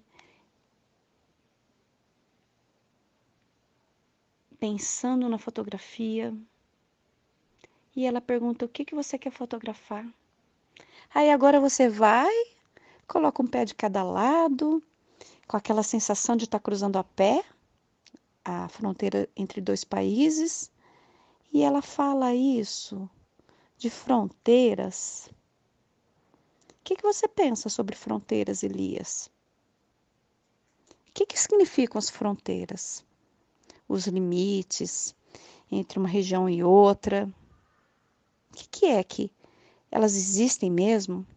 As fronteiras, os limites? E não é só em, em fronteiras, em conceitos físicos de localização, né? Fronteiras entre pessoas, nos relacionamentos. Por que, que a gente a gente estabelece, por que, que a gente levanta esses muros? Nos relacionamentos. Quando eu cheguei nesse trechinho, onde você diz que você olhou para o chão e notou. Vou ler esse pedaço. Olhei para o chão e notei que alguém, por brincadeira, enfileirou pedras por mais de 50 metros, pontilhando assim a fronteira entre os dois países, como se estivéssemos vendo a divisa deles em um mapa. Coloquei o pé direito na Itália e o esquerdo na França. A sensação de saber que estava cruzando esses países a pé entre as montanhas era ótima. Um sonho que não havia sonhado. Sentei no marco e fiquei olhando e admirando aquela trilha de, de pedras que delimitava a fronteira. As pessoas adoram colocar fronteiras em tudo, né? Por que o ser humano é assim? Era Emily. Não sei se consegui disfarçar o sorriso no rosto, mas por dentro estava contente em reencontrá-la. Era bom ter companhia novamente. E aí eu anotei sobre esse pedacinho, sobre estar em dois lugares ao mesmo tempo, que é essa cena do filme que eu comentei e me lembrou também, sabe o quê? As cenas do Pequeno Príncipe com a raposa, onde ele está ali contemplando o seu mundinho e ela fala várias frases ali que marcam muito a história do Pequeno Príncipe. Depois, ali mais para frente, falando disso, eu coloco que sobre as fronteiras é quase como se fosse uma nota é quase uma papeleta dizendo até que pode e não avance. É uma defesa, um medo. Tipo, não te entendo, não me entendo. Deixa assim as fronteiras que a gente coloca, os muros que a gente ergue entre nós e os outros. Aí, como se não bastasse ela adivinhar os teus pensamentos e aparecer justo nesses momentos mais introspectivos, sempre ali sozinho, absorvido nos seus próprios pensamentos, e falar algumas frases assim que, opa, você fala assim, uai? e ela adivinha o que você mesmo estava pensando, ela te dá esse sentimento, essa sensação de estar feliz nesse reencontro com você mesmo e com a Emily. E aí você percebe tantas semelhanças, né? Até a roupa que ela usa são sempre as mesmas, assim como você, que nem fica trocando muito de roupa, e como todo trilheiro, todo caminhante, todo montanhista faz e tanta gente arregala o olho, né? A gente leva uma ou duas roupinhas para trocar se tiver molhada e o resto para dormir. A gente não leva roupa mesmo. E precisa. Aí você ainda fala assim, né? Que as trilhas permitem ou obrigam isso? E na verdade, elas permitem, né? É um desperce. Para que, que a gente tem um guarda-roupa com milhões de roupas, centenas, dezenas de blusas, de calças, se na hora que a gente está num, num momento desse, a gente no máximo vai alternar duas trocas de roupa. E a gente se pega, né? Se flagra com tantas coisas, tantas roupas, tantas fantasias, tantos esconderijos em formas de roupa, vestindo personagens que talvez não sejam os nossos mesmos. E você tenta saber um pouco mais da história de Emily, e você sente aquela paz, um sentimento da presença silenciosa que nem precisa falar, mas é um silêncio gostoso, é uma sensação de segurança e tranquilidade. E você não consegue perguntar. Aliás, você até pergunta, mas ela desconversa. E quantas vezes a gente faz isso com a gente mesmo, né? A gente se abarrota de coisas com que permitam que a gente não pare para pensar sobre a gente mesmo, né? O tempo da gente sempre é tão corrido, a gente sempre tem compromissos, sempre está de olho no relógio, e pessoinhas aceleradas como eu acabam querendo fazer mil coisas ao mesmo tempo, se perde no pensamento, esquece o que estava fazendo. e, e aí fica nessa correria louca e não consegue parar. Tipo, sabe quando a gente pega um cachorrinho e fala quietinho, fica morto, e aí ele é obrigado a ficar paradinho olhando pra gente? E a gente muitas vezes precisa de alguém que faça isso com a gente, né? Fica morto, para a gente poder aquietar parar de fazer movimentos externos e perceber os movimentos internos. E aí você vai continuando a contar e vai introduzindo os personagens. Tem os italianos. Ah, eu tive a oportunidade de conhecer uma família italiana numa mesa de café da manhã num hostel. Pensa bem. Ah, é igualzinho que a gente vê em filmes e novelas e cenas que a gente vê pela televisão ou pelos filmes que a gente assiste. Aquela mesa barulhenta, todo mundo falando ao mesmo tempo, gesticulando. E quando você começa a contar desses italianos, eu imagino a mesma cena. Eles naquela energia, naquela alegria, falantes e aquela alegria contagiante. E aí eles acabam conversando um pouco mais com você, contando um pouco das comemorações deles. Eles haviam iniciado na, na parte do tour da parte da Itália, então eles já estavam terminando. E eles fazem um convite para você que se você fosse rígido com a sua o seu planejamento, muito provavelmente você ia falar: "Ah, não, muito obrigado, mas eu tenho que seguir o meu caminho, o meu plano". E é muito bacana o que vai acontecer lá na frente em relação a isso. E aí, você lá com os italianos, depois do jantar, você vai para a varanda, fotografar o pôr do sol, ali quietinho, absorvido nos teus pensamentos. Adivinha? Emily, sentada no banco, com um violão na mão. Ah, que isso! Aí é demais. Além de tudo, ela ainda toca violão. Eu vou ler o que eu escrevi. É muito poético tudo que você escreve sobre ela. Qualquer mínima palavra vira poesia. Além de toda a suavidade, temperada com a sua sapequez, ainda toca violão? Cadê a carinha de ó? É uma fotografia a ser palavreada.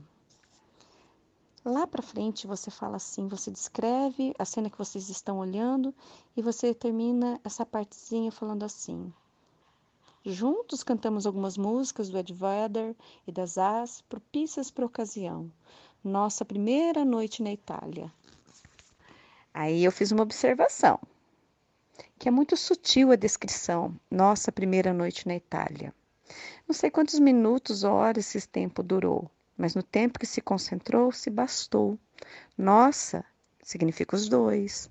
Primeira sugere uma sequência.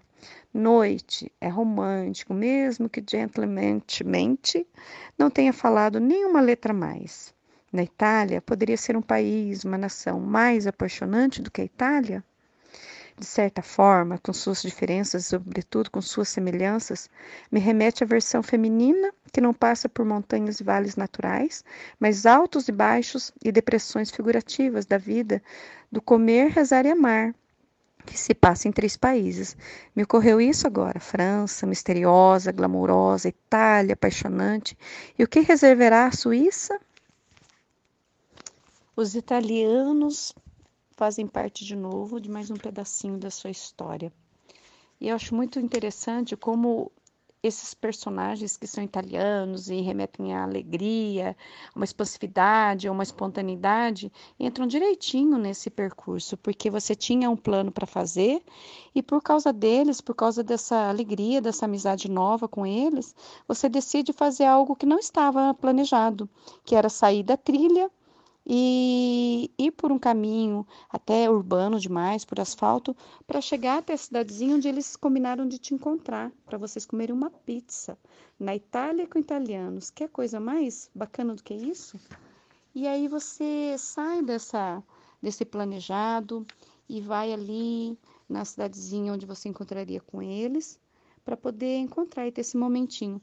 Isso daqui eu, eu gosto de falar porque a gente muitas vezes é tão congelado, né? É tão engessado nos planos da gente, mesmo sendo coisas outdoor, coisas que é, fazem com que as pessoas pensem que nós somos. É, um, que a gente lide muito com o imprevisto, que a coisa nem seja tão planejada assim, pelo fato de ser na natureza, e ao contrário, né? A gente tem um plano, tem uma previsão de, de quantas horas vai levar, eu sempre gosto muito de brincar, de falar que quando eu vou fazer minhas viagens, eu tenho o plano A, mas eu tenho o alfabeto inteiro. Eu gosto da palavra flexibilidade nas viagens porque elas me permitem abraçar coisas que surjam no meio do caminho e que sejam interessantes de eu fazer e me permitem também apreciar coisas, de, me demorar mais em algum lugar, ou até mudar o caminho para fazer um caminho mais interessante. E o que eu achei muito bacana nesse teu encontro com os italianos, é que você faz exatamente isso. É, você não se importa de sair da trilha, apesar que você uh, diz que saiu completamente da trilha, mas eu acho que você andou pegando a trilha errada, na verdade, nesse pedaço, pelo que eu entendi. Mas você acaba indo em direção à cidade que você encontrar com eles e você realmente vai para comer pizza com eles. Olha só que legal, eu li pela segunda vez o capítulo 7, fiz algumas, alguns comentários aí, eu cheguei agora no final, no finalzinho da página, eu rascunhei um bocadinho ali que eu vou ler para você. O que eu achei legal neste trecho foi a flexibilidade, desatrelar-se dos apenas, somente, que ao invés de nos libertarem, nos aprisionam. Quer ver? Somente a pé, apenas refúgios em montanhas, only, only, only the same way. Same way. O caminho diferente se torna obrigação, enquanto buscamos ele tão diferente para sair justamente dela. Abrir-se para desvios. Quando eles nos levam ao convívio de pessoas que passaram no caminho, de certa forma nos trazendo alegria, como uma pizza com italianos na Itália. É itali italianos, italianos montanhistas. Quer cena melhor? Retrato do tour que passa pela Itália, além, é claro, da foto deles espelhados no lago. Vejo em cenas assim um Elias brindando a vida. Você relata também como que é o dia a dia. E é muito bacana. É, eu já viajei bastante ficando em hostels, em hospedagens com, é, coletivas, e tem muita gente que nem imagina então é muito bacana você descrever também, quando você chega num, numa das hospedagens e o quarto é cheio de beliches e você vai dividir com uma família de três gerações, que tem os avós, o casal e o casal de filhos. É muito bacana para as pessoas verem que existe essa opção de hospedagem e que elas são muito ricas também é, em lugares que a gente consiga conversar, a gente consegue trocar experiências, ou gesticulando mesmo. E são formas diferentes de se viajar e percorrer um caminho. Isso é muito comum em caminhos de peregrinação, como é no Compostela, que tanto a gente pode ficar em quartos de uma ou duas beliches, ou um quartão assim, que é tipo um, um um galpão com várias beliches e que são só separadinhas por cortininha, de duas em duas. E é muito bacana porque você convive de perto com os costumes diferentes, com é, pessoas que se preparam para a viagem, para continuar o caminho. E é uma miscelânea né, de conhecimentos, porque quando a gente não sai de casa, a gente se ingessa na rotina do dia a dia de sempre ser feito do mesmo jeito. É aquele choque que as pessoas têm quando tem que passar uns dias na casa de um parente ou quando saem de um relacionamento conhecendo outra pessoa, é, por ficarem sempre naquela rotina e não experimentarem o novo, elas não sabem lidar com isso.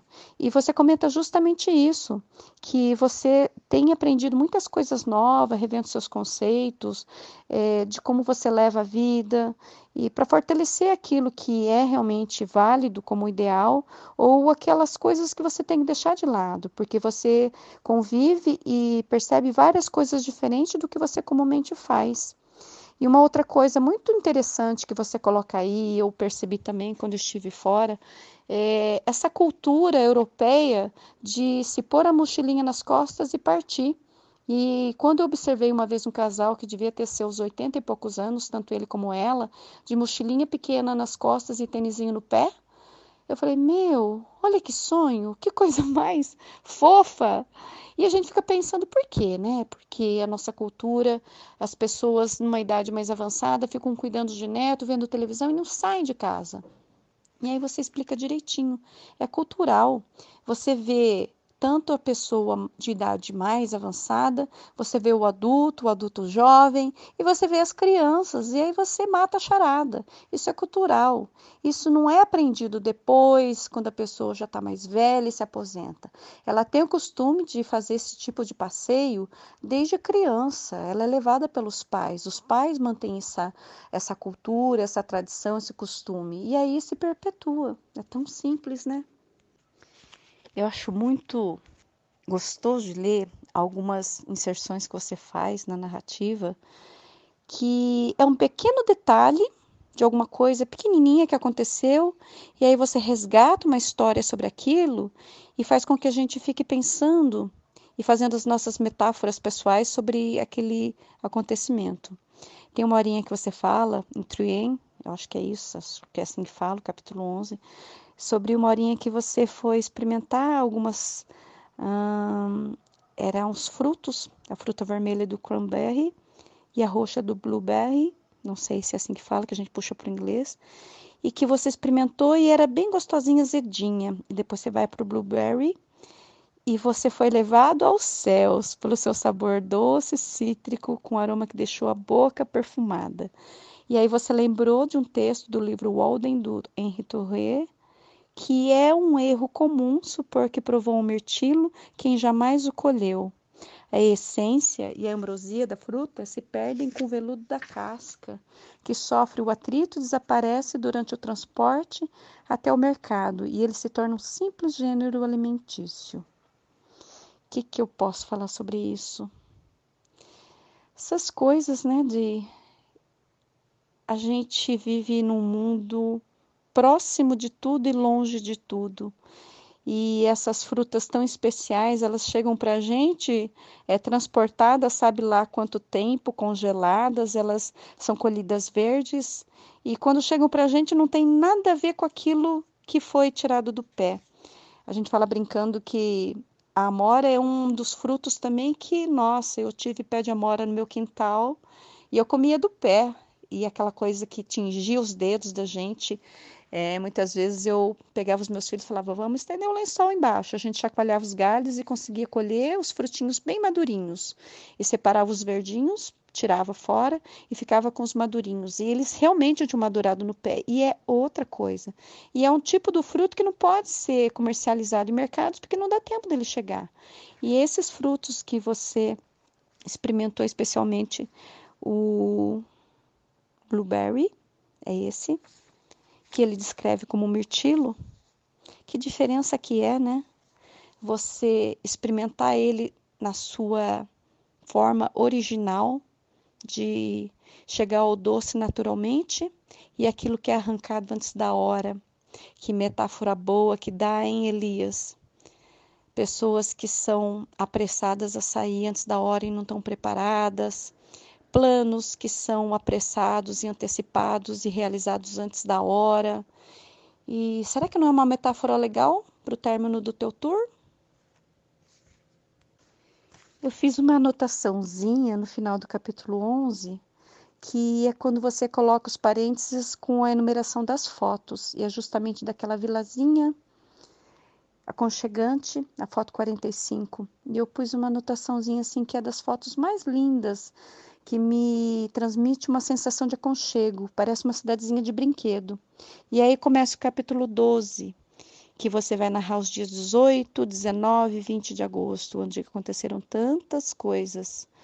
E eu começo com uma anotação grande aqui nesse capítulo, dizendo assim: quando você está falando sobre as suas bolhas do pé, é, você diz que tem 15 bolhas nos dedos dos seus pés, uma enorme na lateral, e que estava sendo muito difícil carregar esses 15 quilos da mochila, que era muito penoso. E eu sempre me transporto para as para sensações que eu tive parecidas em algum lugar que eu passei, que eu vivi. E o tempo todo eu li esse livro, é, me transportando novamente para o caminho de Compostela. E eu escrevi assim do que eu li. Cometi os mesmos erros no Compostela. As botas já bem usadas estavam em desuso. Não é um calçado que eu use com frequência. A mochila com cerca de 12 quilos ou era 8, não me lembro. Eram demais. Uma quilometragem muito grande por dia. Ao invés de eu caminhar os 17, 20 recomendados, eu me empolgava e ia além, um pouquinho mais além, um pouquinho mais além. E com isso, eu caminhei 32, 33 quilômetros no primeiro, 32, 33 no segundo e caminhei 42 quilômetros no último dia que, que isso significou? Excessos, mas descuido. Por não sacar o plano B durante a caminhada, na manutenção da postura de levar a todo custo toda a mochila, as bolhas pioraram e infeccionaram. A única mudança tomada foi feita a troca de calçado já no segundo dia, mas apenas piorou a formação de mais bolhas. Havia a opção de pedir para levarem minha mochila, mas o orgulho não deixou. Voltei depois de duas semanas para concluir os 13 quilômetros que me faltavam. Eu tive de interromper o meu caminho não tinha mais condição de eu continuar caminhando.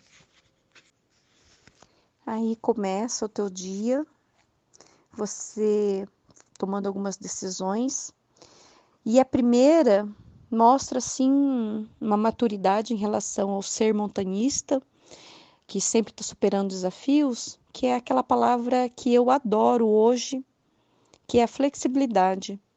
É, você conta Hum, é spoiler isso? você fala de uma, uma cena que você vê dos rapazes conversando com uma senhora e que você aproveita fazer a mesma coisa que eles, mas então eu não vou comentar o que, que foi. E que te aliviaria de alguma forma você prosseguir a tua caminhada. Aí você vai, conversa com a senhora e decide fazer algo que geralmente a gente tem muito orgulho de pedir e recorrer a isso.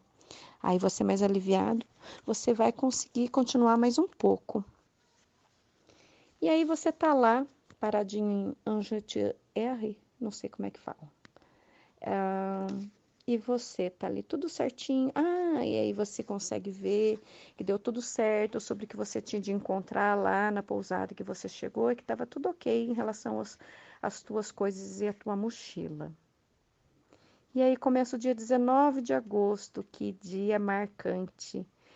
É dia marcante para você e é um dia marcante, muito marcante para mim. É o dia do teu aniversário. E para mim é o dia que eu quase morri e nasci de novo, que foi o dia do meu acidente. Que eu fiquei muito tempo sem andar. Interessante. Eu vou repetir o que eu já te falei. Você é um mestre com as palavras. Você tá ali no dia do no teu dia, como você escreveu, você estava completando teus 41 anos, bem tranquilo, bem light, bem bem tranquilo, bem na calma, bem na paz. Aí você pede uma champanhe e quem aparece? Emily. E aí você faz uma descrição que eu escrevi assim: toda parte que você descreve sem perceber e planejar, eu leio duas vezes, deve ser pela beleza das palavras que a descrevem. Quero imaginar a cena. Você consegue descrever ela com todos os detalhes da vestimenta, do vestidinho florido, da sandalinha, o par de brincos e maquiagem. Olha, observar tudo isso. E aí você continua falando.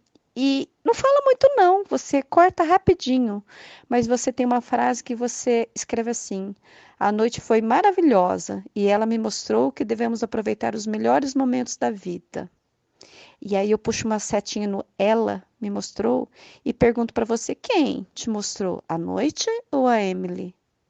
Então eu te pergunto, quem foi que te mostrou que você tem que aproveitar os melhores momentos da vida?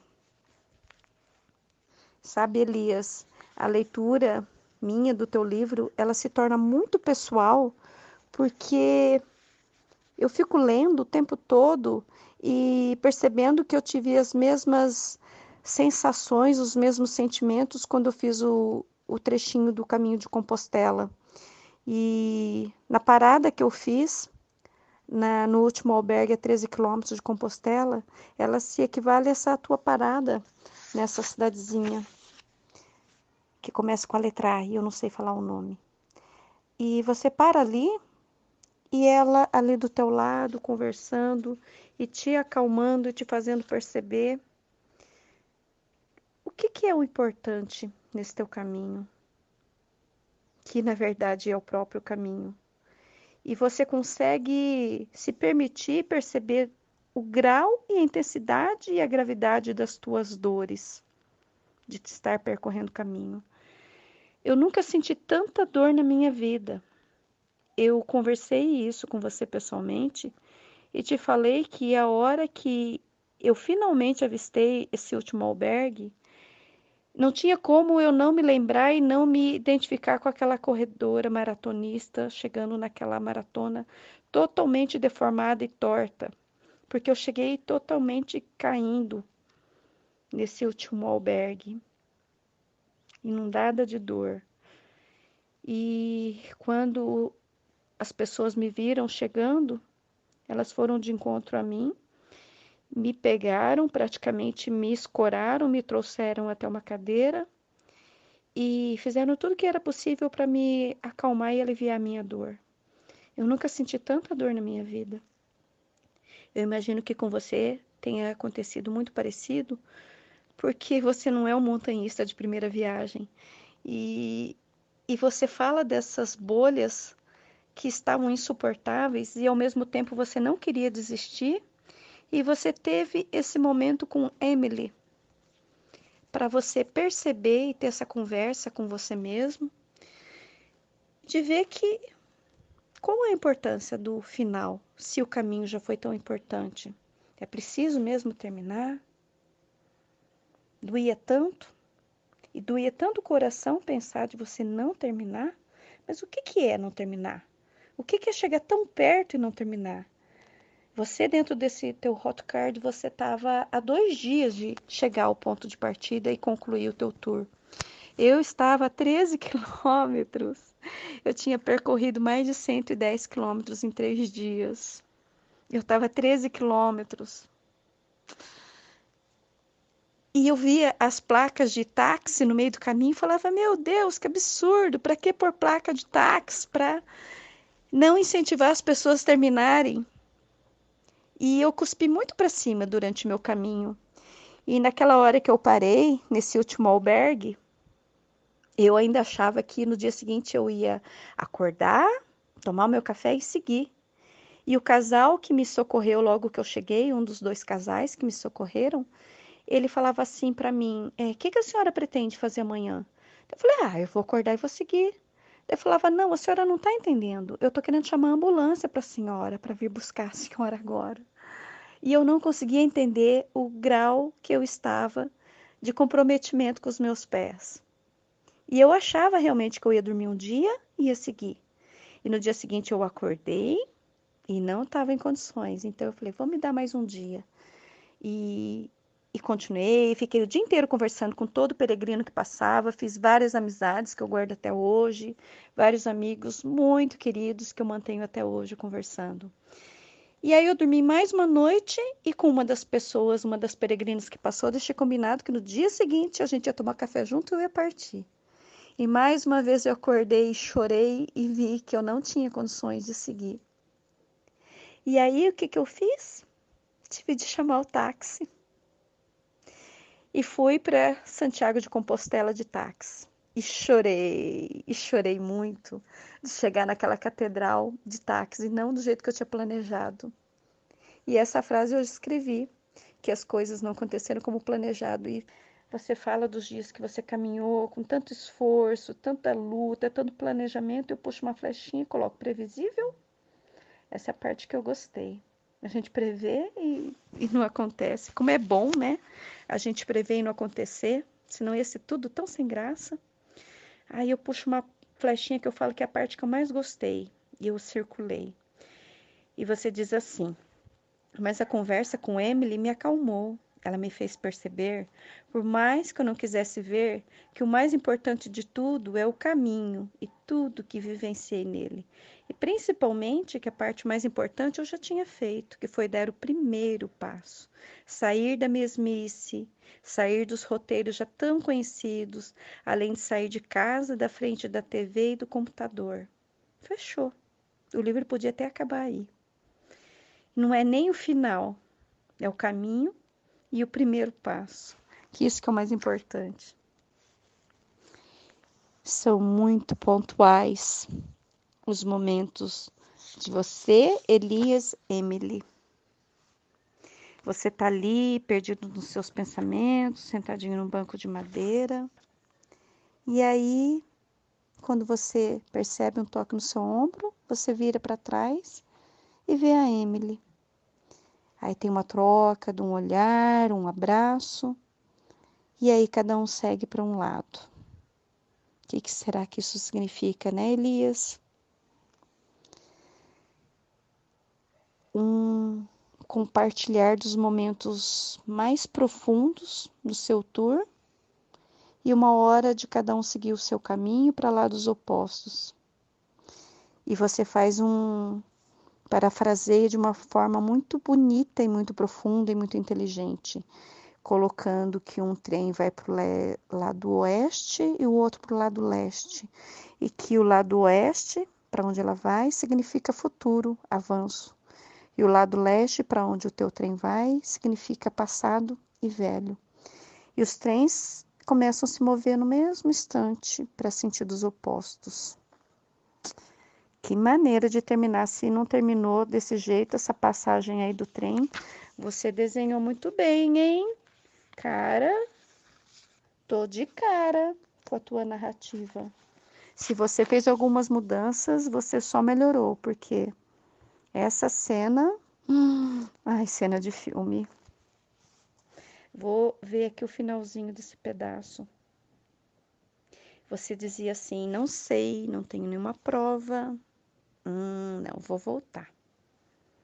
Você diz assim: mas o que não me saía da cabeça era Emily, olhando pela janela do trem e vendo o Mont Blanc se distanciando ao fundo entre as nuvens.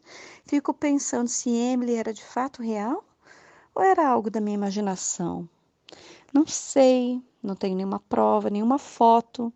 Não peguei seu e-mail ou seu número de telefone. Sempre que estivemos juntos, isso parecia ser tão insignificante.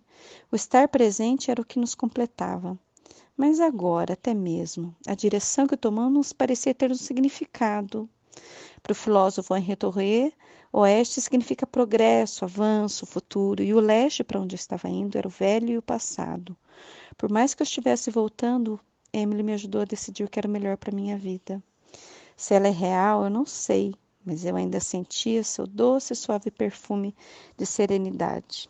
Agora você corta se isso for spoiler, e eu vou te dizer o que eu escrevi sobre essa parte. Vou ter de digerir, saborear, digerir uma vez mais, diferenciar os sabores da história, tenho minhas impressões, mais impulsivas e, portanto, mais fiéis ao que me provocaram, as sensações que me despertaram, sentimentos, pensamentos. É um todo, na verdade. Cada vez que você descrevia, hum, algo muito peculiar nisso.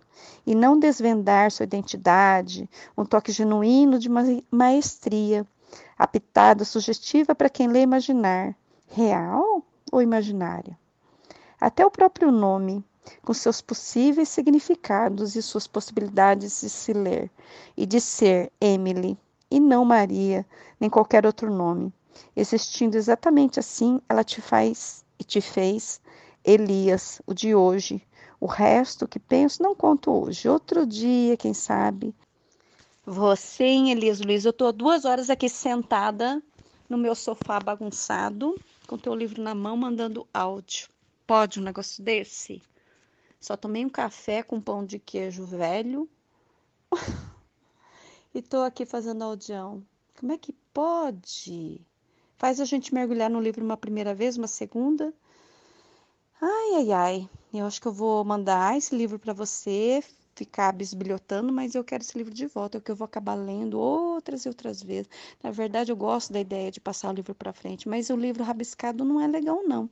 Eu acho que vou usar aquele artifício de comprar mais um e ficar passando para as pessoas. Eu gosto muito dessa ideia de comprar livros e passar para as pessoas, com essa ideia de que elas vão passando o livro, o livro viajante. E cara, Elias Luiz, eu viajei com você nesse livro. Viajei, conheci a Emily. Quem quiser conhecer, que vá ler. Fantástica, Suzy é intensa. Antes de mais nada, se você gostou do livro, ficou interessado, vai lá em extremos.com.br e lá na capa do site está todos os meus livros. Você pode comprar, é, colaborar com meus novos projetos, que todos os meus projetos de viagens eles vão virar livros, né? Então, se você gostou do Tour Mont Blanc, ficou com curiosidade, quer saber mais, bom, é lógico, eu tive que cortar os últimos áudios, acho que talvez os últimos 10 áudios ou pouco menos. Faltou uns dois, três capítulos do livro para ela analisar, para ela falar, mas também não é para revelar tudo, né?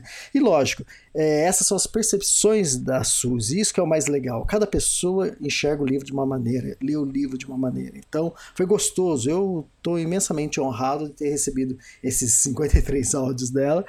E também de qualquer mensagem que eu recebo é, sobre o livro, eu fico imensamente agradecido. É, desde o início, quando eu estava escrevendo, eu não imaginava que ia ganhar essa proporção que ganhou. Então, se você também quer participar, se você leu algum dos meus livros e quer mandar um áudio, é, fique à vontade. É, o ideal seria usar um áudio de no máximo 5 minutos que eu vou usar para colocar é, no início de, dos próximos podcasts. Então é só me mandar pelo WhatsApp, você encontra meu WhatsApp por aí, ou entre em contato comigo que eu te passo. E se você quiser escrever alguma coisa, também alguma mensagem escrita, também pode mandar é, sobre os meus dois livros, que é a Tour de Mont Blanc em busca de Emily, ou Kungsleden, Uma Caminhada no Ártico. No momento eu estou escrevendo meu terceiro livro, que é o livro das rochosas canadenses, as Rock Mountains, e eu devo lançar até o, no máximo meio do ano é, de 2020. Então é isso, pessoal. Você quer participar? Pode, fique à vontade, pode enviar. Eu agradeço imensamente esse, essa contribuição da Suzy. Ela foi muito intensa, muito verdadeira. Foi gostoso que ela, ela gravou no momento que ela tinha acabado de ler e ela começou a fazer uma, uma revisão de tudo que ela leu e gravando áudio. Isso foi fantástico. E obrigado mais uma vez e até o próximo podcast. Feliz Natal. Tchau, tchau, pessoal.